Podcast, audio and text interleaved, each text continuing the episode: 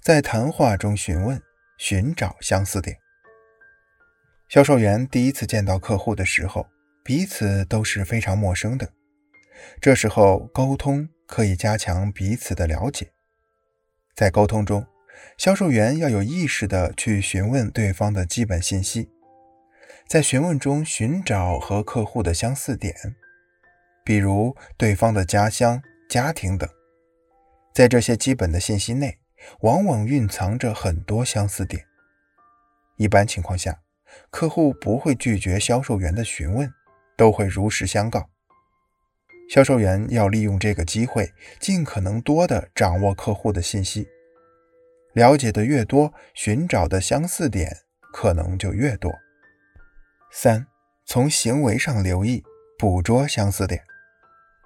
生活中的很多人都会有相似的行为习惯，销售员在和客户的接触中，要细心观察客户的行为动作。这些行为可能会成为销售员和客户的相似点，所以销售员要从客户的举手投足间及时捕捉相似点。四，从爱好上着手创造相似点。尽管人与人之间有很多相似的东西，但是有时候一时半会儿又找不到，这时候该怎么办呢？销售员不妨从对方的喜好上着手，创造一点相似点。比如，你得知对方总是喜欢穿衬衣，而不喜欢穿 T 恤，不妨告诉客户你也喜欢穿衬衣。当然，这时候你要告诉客户穿衬衣的好处。只要能让客户感觉到你和他相似，那么合作就会容易得多。三，要给客户表达的机会。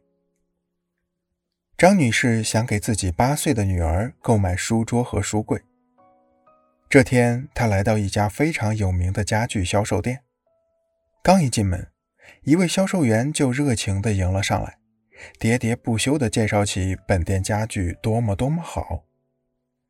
张女士笑了笑，打断了销售员的话：“我对这些不是很重视，你能给我介绍一下这套家具的构造吗？”销售员满脸堆笑地说：“非常愿意为你效劳。这套家具的风格是欧洲复古式的，而且设计非常独特，非常适合像您这样高雅的人。”张女士不得不再次打断销售员的话：“我对你说的这些不感兴趣，我所关心的是……”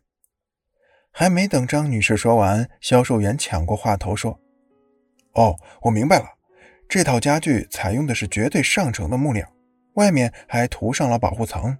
我敢向您保证，使用寿命绝对在二十年之上。张女士再次打断销售员的话说：“嗯，对于这个，我相信你说的是真的，但是我想你误会我的意思了。我更关心……”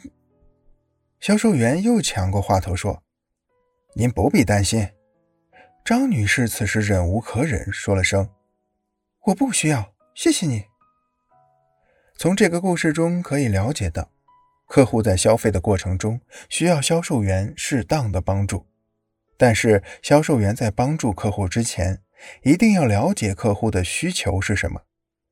销售员要以客户为中心，让客户满意才是硬道理。所以在为客户服务的过程中，销售员一定要给客户表达的机会，让客户把自己的需求说出来。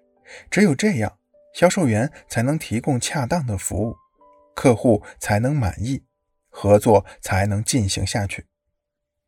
销售是个为客户服务的过程。既然为客户服务，那么提前一定要了解客户的需求。如果销售员不了解客户的需求，眉毛胡子一把抓。乱介绍一通，不但解决不了客户的问题，还会导致客户厌烦。那么，销售员到底如何做才能真正了解客户的需求呢？